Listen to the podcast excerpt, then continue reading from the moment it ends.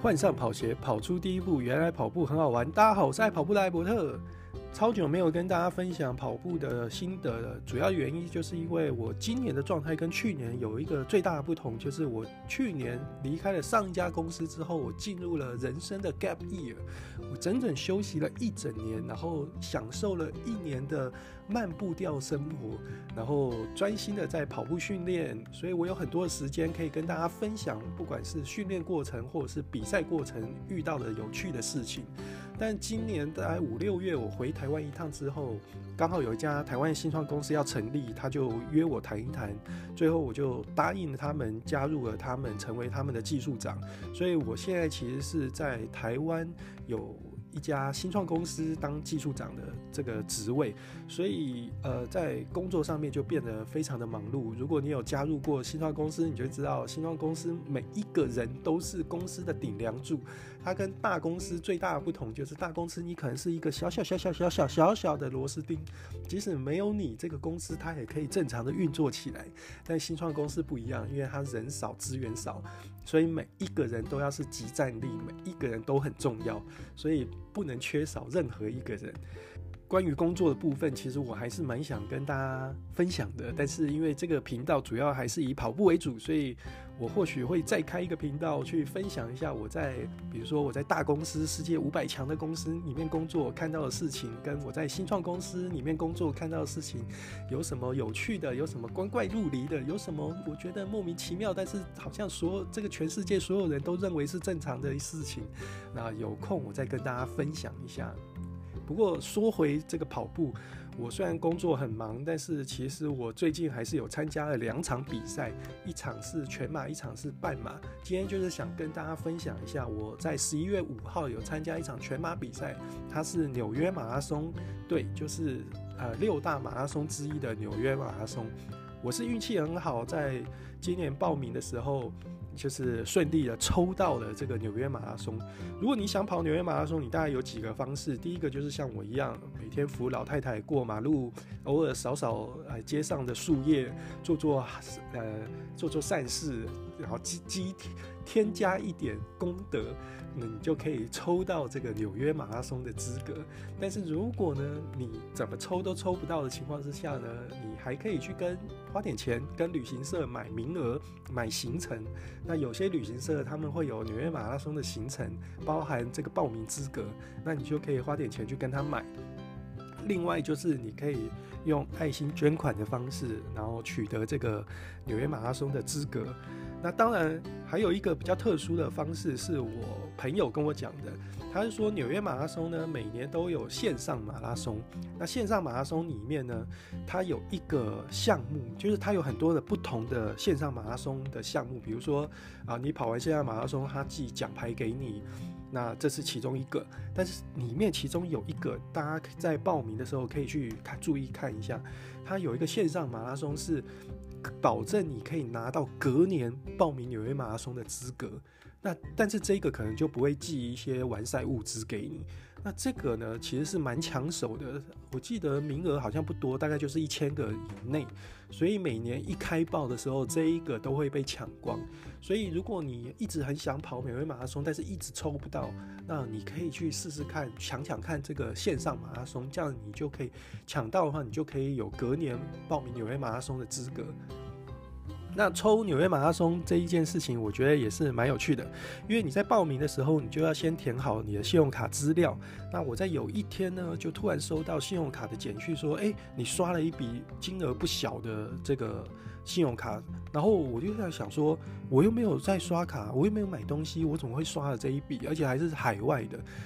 结果大概五分钟之后呢，我就收到纽约马拉松的这个官方的 email，他就通知你说啊，恭喜你啊，你抽到了纽约马拉松啊。所以你如果有报名纽约马拉松，你也运运气很好抽到的话，你会先收到的是刷卡简讯，然后才会收到正式的通知。那我觉得这个算是蛮有趣的一个项目。也就是说，你在报名纽约马拉松的时候，你要注意哦，因为不管你抽到之后想不想跑。你都会被刷这个报名费，所以这个就是在报名前要注意的事项。那抽到了纽约马拉松资格之后呢，第一件事情就是要赶快去订住宿。我这一次呢是跟呃老婆一起去，然后当下我就问我朋友说，哎，纽约马拉松我要住哪里会比较好？那他就推荐说，你住在那个终点附近会比较好一点。那我就想说，啊，终点就是中央公园嘛，就曼哈顿那边。然后我想说，那我就在中央公园这边看一下住宿，结果发现哇，中央公园附近的住宿都超级贵的，超级贵的哦。它每一晚的住宿大概台币八九千，应该是跑不掉的。尤其是在比赛的那个那个时段，基本上都是超级贵的。那我朋友那时候就跟我讲说，如果你要便宜一点的话，你可以住在中央公园西侧有一个 YMCA 的青年旅馆。那当时我就想说，啊，不行。那个预算太高了，因为我还要从我要从东京飞过去，预算太高了。那我要住便宜一点的，所以我当下就去看了这个 YMCA 的。那这 YMCA 它里面呃，因为我是带老婆去嘛，那我不太想跟陌生人住在一起，所以我就是选择那种呃两人的私人房间。那我觉得这种就是至少我是跟老婆是睡在同一个区域里面，这个区域只有我关上门，它就跟一个饭店是一样的。只是呃，在在订的过程中呢，呃，它的两人房有两种，一种是有含厕所卫浴的，那一种是没有含厕所卫浴的。那我订的当下，其实那个有含厕所卫浴的已经没了，所以我就只能订那种没有含厕所卫浴的。那这个也要跟大家提醒一下，就是没有含厕所卫浴的，顾名思义就是你今天要上厕所，你要去洗澡，你就得去公共的空间去处理这些事情。本来我是想说应该还好吧，就没什么问题啊。但是我没想到的是，我我带的是我老婆一起去，男生一我觉得一定没有问题啊，男生应该都当过兵嘛，所以就是这种澡堂洗澡那个没有问题的。但是对女生来讲呢，尤其是我老婆，她是常年住在日本，已经习惯这个日本这种超级保护隐私的这种国家，所以她有一点她就是非常不习惯的。就是说，呃，不管我们在外面洗，或者是在外面的百货公司，它那个厕所呢，公厕呢，它的那个隔板都不是连着地面的。像在台湾，它的很多都是连着地面的，所以你进到，比如说你去上厕所，你进到马桶的空间里面，你是看不到隔壁的，因为整个整个隔板是完全隔开的嘛，就从天顶到地嘛。但是呃，我们在万西或者在纽约，可能一些百货公司里面，我们看到的那个隔板都是它不不会贴到地面，就是它下面其实是有一个很高的空间，所以我在上厕所的时候，其实如果我隔壁有人，我看得到隔壁的脚，哎，然后我看得到他把裤子脱在脱在地上，就是那种，就是那个空间感其实没有那么私密。那我老婆就是上得非常非常的不自在，所以。他住的这个万西耶的这个过程中，其实他呃住的没有那么舒服。那这一点，我觉得如果你今天是要带着老婆小孩去的人，那你要特别注意。虽然它真的便宜很多，它一天一天大概是三千多台币吧，那跟外面那种八九千台币的比起来，当然就便宜很多。但是它在生活上面，它在空间上面就没有那么舒适，没有饭店那么舒适。那这一点就是要特别注意的。那再来就是，呃，我们在在确定要去纽约的时候呢，因为我之前有投资一些美金嘛，那就我就想说，那我就领一些美金现金出来，然后当做旅游基金。那这样子的话，在不能刷卡情况下，至少我还有现金可以用。但是我自己却没有注意到，我从银行领出来的现金呢，它都是给我一百美元的钞票。结果一百美元在美国真是超级超级超级超级难用的，就是要说这么多超级，因为真的很难用。即使我早上可能去星巴克买杯咖啡，我付一百美元都会被店员说 no，就是他不收这一个一百美元，大家他要我给，要么就是刷卡，要么就是给小张一点的。所以你如果要去美国，千万千万记得。你带的现金至少要五十美元，五十美元我都觉得不见得好用的，更何况一百美元，真的是，呃，我们真的是被拒绝到翻掉的。只有在一些店家，比如说我们可能买衣服啊，啊，他可能是一百多美元啊，他们才会愿意收这些东西。不然的话，我几乎九十趴的店家都会跟我讲说，他不收这个一百美元，超级超级难用的。解决完这个住宿的问题之后呢，当然就是要看机票。机票的部分呢，呃，不管是在台湾或者是在日本，如果你是转机一次的，通常都是呃晚上的时间到达纽约甘乃迪机场。那像我从日本出发，如果我是转机的话，它通常是下午大概五六点出发，然后就是晚上大概十点、十一点左右到达甘乃迪机场。那当下我就觉得这个到达的时间其实有有有点不太好。第一个是我跟我老婆都没有去过纽约，虽然说我出差去过可能旧金山啊，去过加州啊，去过西雅图啊，那但是我就是没有去过纽约。那我老婆更不用说，她第一次去美国的。那所以我们人生地不熟的情况之下，我就是不想那么晚到这个纽约。虽然说大家都知道纽约的那个地铁是二十四小时的，但是也有很多朋友跟我讲说，诶，你太晚的时间就不要去坐地铁，因为比较危险一点。所以我那个时候就想说，我那么晚到纽约甘乃迪机场，我还要进市区 check in，那我只能坐计程车。但是那么晚的情况之下，我真的会有点害怕，所以我当下就觉得好像不太好。第二个是因为你住宿很贵嘛，那你十一点多到，你当天一定要订住宿，不然你。没有没有地方让你睡啊，所以你等于是完全浪费一天的住宿，只为了让你能在晚上的时候 check in 而已。然后，所以我就觉得，哎，这个时间点真的不太好，就想说找找看有没有早上到的飞机。好死不死，还真的有一班从呃日本成田机场飞。然后它是夏威夷航空，它会飞到夏威夷的檀香山机场，然后转机七个小时，就是你要等七个小时去转机。然后它会早上大概九点左右到纽约的甘乃迪机场。当时我就觉得说，哎，这班飞机不错哎，因为我跟我老婆也很想去夏威夷走走嘛。那反正我们持台湾护照进美国都有去申请那个电子签证嘛。那有电子签证，我理论上应该也可以进。那个檀香山机场到夏威夷里面去走一走，那当时就想说七个小时，那我就是包个计程车去海边看一看，大概花个三个小时、四个小时，然后再赶快回机场去转机，好像不错，所以我就定了。但是定的当下就觉得说，呃，不知道会不会有什么问题，所以我那时候就想说，不要在官网上订好了，那我透过雄狮。旅行社的网站去订这个机票，虽然我人在日本，但是我还是透过台湾的雄狮旅行社去订这个机票。那订到了之后呢，我大概是七八月订的，到到九月多的时候，我就收到了呃夏威夷航空他寄来的一封官方的信，他就说很抱歉，因为冬季航班调整的关系，所以你在回程的时候，你有一个航班接不上。那你必须调整。那它有两个选项，第一个就是，呃，你可以免费换一个航班，然后第二个选项就是你可以把整段旅程 cancel 掉，它不收任何费用。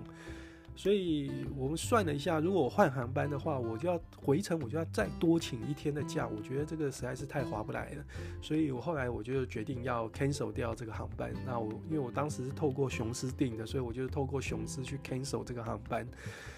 哎，这个也是一言难尽啊。雄狮那时候是跟我讲说，cancel 航班是没问题，他们可以代代为 cancel，但是要收一个手续费，大概一千五吧一张。那我可能就会被收三千块手续费吧。然后收手续费，我觉得没没什么问题嘛，因为就是反正是透过他，他帮我处理，那收个手续费也没什么问题。但是最尴尬的就是雄狮说这个退费的部分呢，他需要三个月的时间才能退到我们的账户里面。所以呢，我到我是九月退的，我到现在其实还没有收到那个夏威夷航空的退费，然后我正在缴雄狮旅行社那一笔费用的分期付款，是不是有够惨的？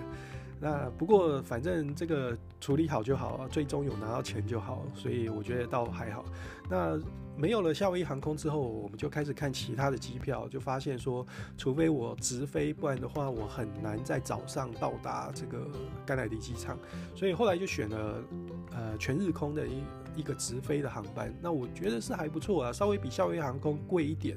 但是它毕竟是直飞嘛，所以比较舒适一点。然后到达时间是早上上午十一点，那我觉得是一个算是非常好的一个航班。那我当下我们就决定订这个航班，后来也很庆幸是订这个航班，因为就是真的还算是坐得蛮舒适的。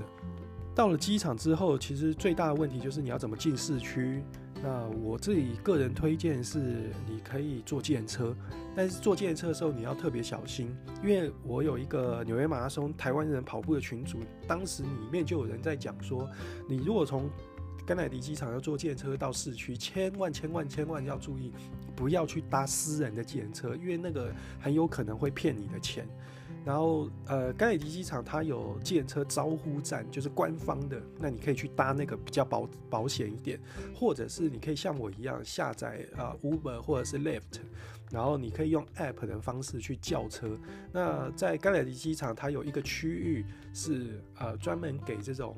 呃，App 叫车的地方停的，你只要走到那个区域，然后再叫车就可以了。那我自己是用 Lift 叫车，我觉得还不错的，就是因为你不用不用付现金嘛，你是直接刷线上刷卡就付掉这笔钱，然后在叫车当下你就会知道大概是多少钱，所以就比较没有问题。从甘乃迪机场进到市区大概是七十美金。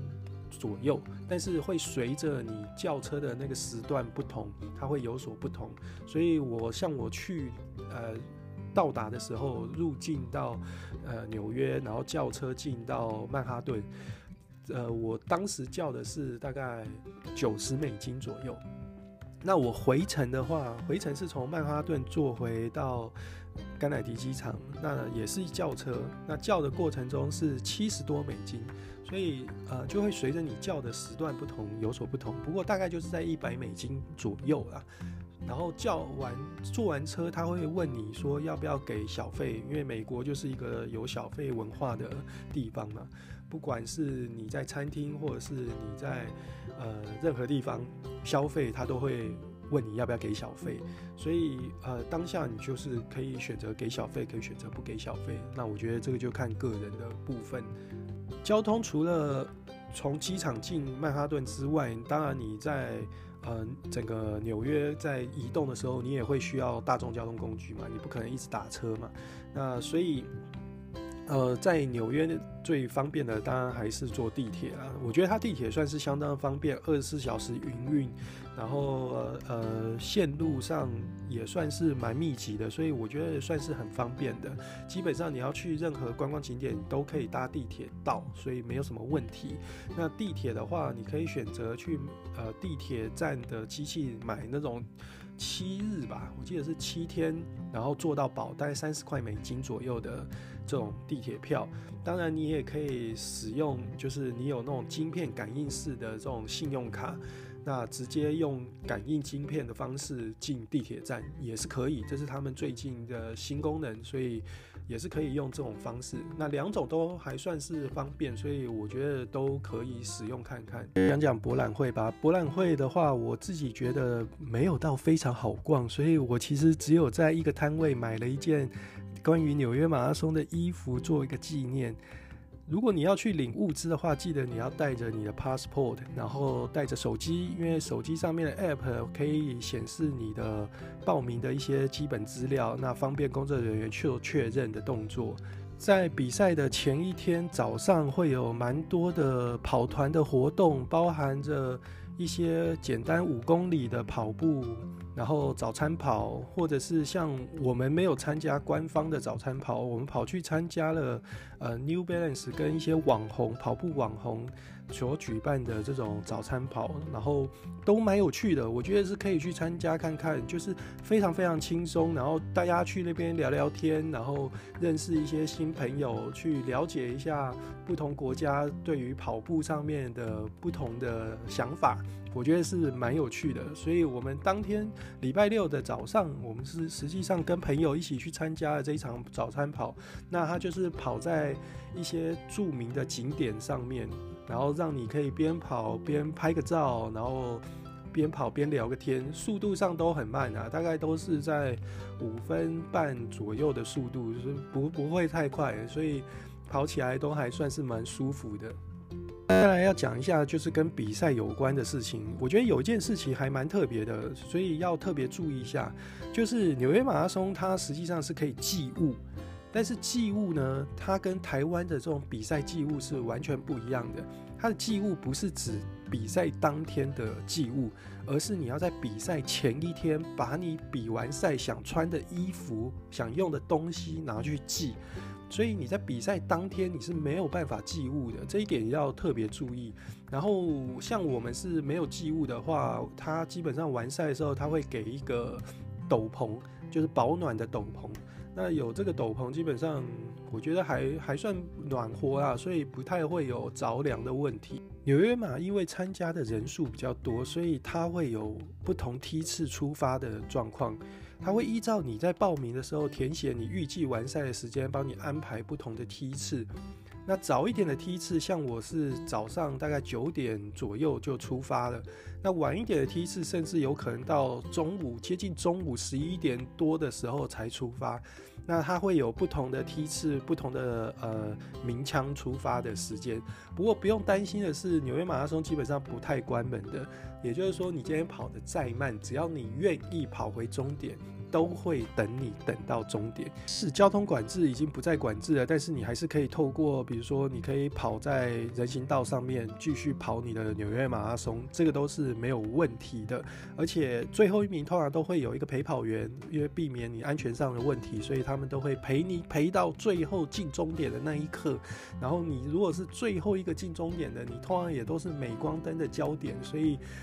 不要担心，跑纽约马拉松就是开开心心的跑，不用担心你跑不完，只要你愿意，你都可以回到终点，成为英雄的。就是要说说早上你要怎么去起跑点，因为纽约马拉松的起跑点跟终点距离非常非常的远，它不像是呃一个就是头尾其实一样的，就起点终点是一样的这种赛事，它其实起点算是非常非常的远，所以早上的时候呢，官方会让你有两个选择，一个就是坐巴士过去，另外一个就是坐接驳船过去。然后坐接驳船的话，你下船之后，你应该还是要接巴士才能到达起跑点。所以当时我就是选择坐巴士。那巴士的话，大概要坐三十分钟到四十分钟左右。但是我觉得算是蛮舒适的，而且它的巴士的班次非常非常多，所以呃排队有排一下，但是没有排到非常的久。如果你选择坐船的话，也算是不错啦，因为坐船的话，它在河上的风景会比较不一样，不像我们在巴士上面，其实基本上就是没什么风景，它就是走高速公路，然后呃开到起跑点的地方去，所以两种是呃不同的心境，所以我觉得就是看个人去选择。到达起跑点之后呢，因为要等嘛，因为有很多不同的梯次，所以他其实都已经安排好你等待的区域，所以你就在那边等待你要起跑的那个梯次就可以了。然后在等待过程中，因为天气非常的冷，所以记得你可以带一套你不要的衣物，在起跑前你可以先穿着它暖身，等到要快要开跑的时候，你可以把这些衣物丢到。就是它有一个回收的地方，算是爱心衣物的回收的地方，你可以把它丢到那边，然后进行回收。这样子的话，第一个就是你不会热身热到呃热好了，然后又因为等待的关系又变冷了。第二个是你可以做一个爱心回收的动作，我觉得算是一个不错的点。再来，我们就来讲讲比赛的过程吧。比赛过程，我觉得嗯。呃，赛道其实算是不太好跑的。纽约马拉松算是六大马里面，我觉得是最难跑的一个赛道，因为它要过五座桥，然后这五座桥真的是扎扎实实的五座桥，就是桥都是很长，然后嗯，跑起来会相当的辛苦。那除了五座桥之外呢，整个赛道因为它是环绕整个大纽约的区域。我觉得基本上不是在上坡，就是在下坡。它的平路路段真的非常的少，所以你除了要挑战五座桥之外，你还要不断的上上下下，这个对肌肉的耐力来讲，其实是一个蛮大的挑战。所以整整场赛道，我觉得以光看赛道来看的话，其实算是蛮不好跑的。另外就是纽约的呃路跑的这个道路呢，我觉得比较硬。那它有蛮多地方是以水泥为基础的，所以跑起来比较硬，对脚步的这个冲击力道来讲会比较明显一点。这个是我觉得比较不好跑的地方。不过整场的赛事补给非常非常的充足。有呃，当然有水，有有水站嘛，有运动饮料，这个都没有什么太大问题。而且它的水站，我觉得算是很充足的，不会让你觉得口渴，就是怎么都还找不到水站。我觉得不太会。就是整场来讲，我觉得在补水上面来讲，真的是做得非常好。那另外就是它有些补给站是给这个。官方赞助的这个胶嘛，就是 CIS 的这一个胶，那我觉得这个算是一个蛮好的点，因为像我这一次带了六包胶，打算每七公里要补一包嘛，然后有一包做作为这个预备用的，所以呃，这个六包胶我大概吃到第五包的时候，哎，第四包的时候，呃，基本上就已经吃到有点腻了，然后。刚好就是后面有一个 CIS 的这个补给站，所以我就拿了一包 CIS，然后就换一个口味吃。其实我觉得这个交替的吃还蛮好的，因为在你快吃不下你原先带的这个胶的时候，换一个口味吃，反而是比较能吃得进去的。所以在补给上面，我觉得做得非常好。然后整个赛道虽然不好跑，但是周边的这个加油的观众，我觉得跟东京马拉松。有过之而无不及啊！这个非常非常热情，就是你像我这一次跑，嗯，前段我跑得非常好，但是我后段就是跑得非常的惨烈。这个后段这个跑得非常惨烈的时候，甚至有些时候我是必须要步兵。用走的方式，但是在周边的这个加油的观众就会一直告诉我说：“你可以的，你可以，你可以继续跑下去的。”就是你会有一种被激励的感觉，然后你就是继续的在慢慢的抬起你的脚步，慢慢的往终点的方向前进。我觉得这个真的是蛮有趣的。然后中间也会有一些私补，那私补的话就看你敢不敢去跟他拿嘛。那更多的是会有很多小朋友。会希望你能跟他击掌，那我觉得这个非常非常的有趣，因为在跑步过程中就是很无聊啊，那你跟人家击掌，跟小朋友击掌，小朋友会很开心，然后你自己也会被鼓舞，那我觉得真的蛮有趣的。然后有些看板也是很有趣的，比如说有些女生她就会举着看板说，如果你是单身的话，请你来跟他击掌。我其实是蛮想去的，但是我不是单身，而且。嗯，我爱我老婆，希望我老婆有听到这一段。那我，所以我我只有笑笑的看着就跑过，我没有去击掌。那有些牌子，因为有很多桥嘛，那在最后一座桥的时候，我就会看到一个牌子上面写说，啊，这是天杀的最后一座桥，但是它是用英文啊，我是反而直接翻成中文，然后。我当下就觉得，心里就一直默默的点头说：“对，你说的对，这真的是天杀的最后一座桥，我真的快快快被这些桥给逼疯了。”那再来讲讲我跑步的过程吧。呃，我这一次呃预计跑的是大概是预计完赛时间大概是在三小时十五分到三小时十分左右了。那赛前我自己觉得我的状态上算是还不错，所以跑。开赛之后，呃，跑起来也都还蛮顺的。然后当时就是跟着三小时十五分左右的列车前进，然后跑大概不到五公里吧。然后就觉得，哎，三小时十五分的这个列车的速度比我预想的来得慢，所以我又觉得自己的状态还不错，所以我那时候就超越了。然后我就是跟着一个金发美女。然后她真的是一个金发美女哦，然后就跟着她跑。那她的配速大概就是在三小时十分到三小时大概七八分左右的配速。那我们两个就是，因为我就跟着她跑嘛，我们两个就是一起跑。那跑的过程中，我都觉得还蛮顺利的，也不会觉得喘。然后配速上很稳，然后跑起来也都是蛮 OK 的。但是好死不死呢，就是大概在二十公里左右的时候。我就发现，哎、我的腿部的肌肉有点不对劲。那个不对劲的感觉是，腿部的肌肉变得非常非常的僵硬，很紧绷啊。然后它不是酸，它就是紧，你就很明显感觉到它的肌肉就是很紧很紧。然后当下我就想说，那我降一点速度，然后降一点速度，看看能不能让肌肉松弛一点。就发现没有用，呵 呵肌肉就是呃非常非常紧，不管是大腿还是小腿，就是非常非常的紧绷。那当下就觉得啊不妙了，因为才二十公里嘛，肌肉就已经紧绷成这样了。那当下就真的觉得不妙了，那就开始有做降速的动作。不过。基本上那时候的肌肉状态，即使你降速，也只是延缓它出状况的时间。但是出状况这件事情，基本上应该已经是跑不掉了。所以我的前半马呢，其实配速上我觉得是非常好的。我半马是九十六分跑完。但是我前二十 K 大概是九十分左右跑完，所以其实我前面大概就是用九十五分的配速，只是我二十 K 之后因为发现肌肉的状况，所以我强迫自己要降速，所以我半马是用九十六分跑完。那跑完的过程中，我自己觉得是呃很舒服的，就是不喘，非常非常舒服。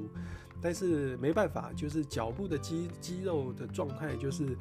呃，出的状况，所以在大概二十四公里左右，我就开始感受到我的双腿开始大抽筋，所以当下呢，就变成二十四公里之后呢，就开始抽筋，变成呃半步兵的状态，就是有快撑不住的时候，我就用走的，然后。走一走，觉得哎，脚脚好像又还好了，就稍微又跑起来，就用半步兵的状态。只是当下真的很痛苦啊，因为才二十四公里，你还有大概十八公里要要要跑哎，所以我大概就是真的是以半步兵的状态下完成最后十八公里。那呃，这个呃，只能说只能说训训练不够吧，然后肌肉肌肉耐力不好。呃，我自己觉得可能也跟我在赛前，因为工作关系，我必须要不断的熬夜有关，就是整个身体的恢复状况没有那么好，所以整场赛事下来，就是呃前半段的状况很好，但是后半段就是出状况之后，状况非常非常差，最后的完赛时间是三个小时五十二分还是五十三分完赛。虽然说还是在四个小时内啦，但是你知道，就是我原先跑跑的时候，就前二十公里都跑得很好嘛。然后大概在二十四公里出现状况之后，就开始走走停停。到三十公里的时候呢，我就看到哦三小时十分的列车从我旁边经过，然后再隔隔不久就看到三小时十五分的列车从我旁边经过，然后再隔不久就是三小时二十分的列车，哎，就是一般般的列车这样子经过，你就会觉得唉，真的是有点。有点难过，就是准备了那么久，但是状况上就是出了状况，所以跑得不是很好。不过这个这个没办法，因为我们就是想说，像我赛前的时候就想说啊，我破 PB 应该是蛮蛮简单的，就是 PB 三个小时二十三分，那个对我来讲应该以训练的时候的看起来应该是没什么太大的问题啊。但是没想到直接来一个双腿大抽筋。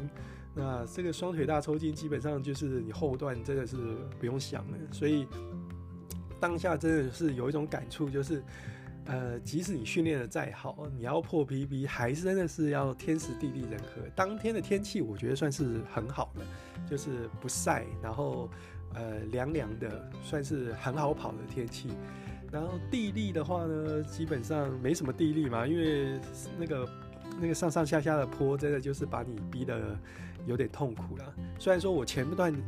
即使有这些桥啊，或者是上上下下，但是我前段跑起来我还是觉得还蛮舒服的，没什么特别的感觉。但是就是肌肉，当发现肌肉不行的时候，就真的后段才能深刻的体会那个上坡什么叫做生不如死啊。那最后跑进中央公园的时候，我刚刚讲了，中央公园大概还有两三公里要跑，就是绕中央公园。那这两三公里呢，真的是跑的有够痛苦的。但是在跑的当下，我就觉得有一个很有趣的事情，就是我前二十 K 是跟着一个金发美女跑嘛。然后我到中央公园的时候，发现她也在我旁边，因为她也爆掉，所以当下我们最后居然也是一起进到中央公园里面，就是一起爆掉的那种感觉。那我觉得是非常有趣啊，就是一起跑，然后一起爆掉，一起进终点，非常有趣。然后进完终点之后呢，这里就要特别讲了，我当时订的饭店其实就在终点的旁边，也就是说，我过终点，其实我只要左转出中央公园，我就可以回到我的饭店。但是呢，因为大会可能因为人数的关系，所以它其实过完终点之后，它有限制你走的路线。我基本上是出不了中央公园的，因为大会的规定就是它的路线规定就是你要从中央公园一路往北走，然后从中央公园的北侧出去之后，你才能开始左右转。所以我等于是呃，我明明看到我的饭店，但是我走不到我的饭店，我要先往北走，走出中央公园以后再绕一圈回来，然后绕这一圈回来呢又很痛苦，因为这一圈因为。它整路都是管制的，所以有些马路我是穿不过去的，所以我一定要绕外面，绕到非常外侧才能穿过那个马路。所以我最后过终点之后再回到饭店，我大概走了三十到四十分钟，我才回到饭店，超痛苦的。所以如果你要订饭店，然后你不在意这个价钱的话，我会建议你要订中央公园北侧，因为这样子才是你离跑完最快回饭店的这个路线。那像我订在西侧，我真的是绕了一大圈。我回到饭店，我就传讯息给我朋友说：“你等下回饭店的时候，你一定会很崩溃。”然后后来我朋友也是说，他超崩溃的。他明明看到饭店，他还去问工作人员，他可不可以？他饭店就在那边，他可不可以直接穿过去？工作人员说不行，这只有受伤的人才能穿过去，这是那种受伤的人走的路线。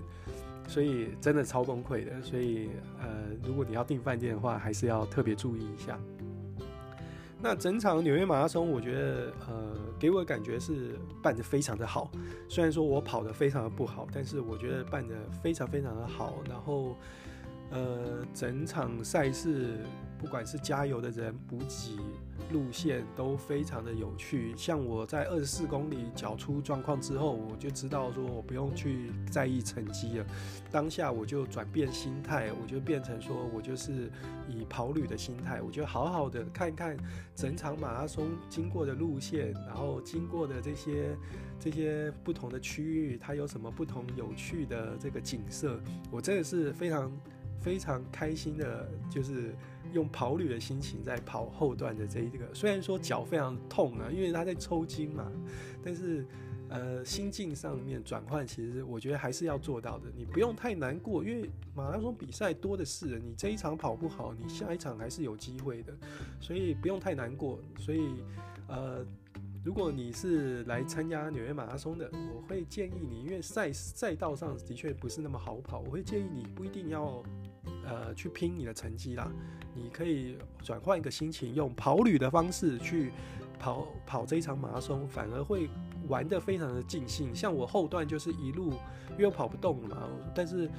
路边的那个民众非常热情，所以我就一路跟路边的民众玩，然后一直鼓噪他们，希望他们帮我加油，然后只要他们鼓噪起来，我就跑起来，那种感觉我觉得蛮有趣的，就是。呃，跟周边的这个民众互动，算是一个蛮有趣的一个一个点。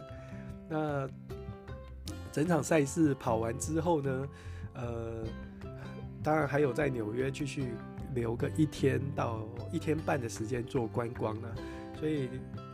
整个整个过程，我觉得算是还算是蛮开心的。然后。你跑完纽约马拉松之后，你的那个奖牌基本上隔天你都可以带着去逛街，然后有些人看到就会跟你讲说恭喜，算是一个蛮有趣的。而且不是只有我这样做，是好多人都是带着奖牌去逛街，去参观一些景点，然后他们都会跟你做恭喜的动作。我觉得算是很有趣的一个一个互动。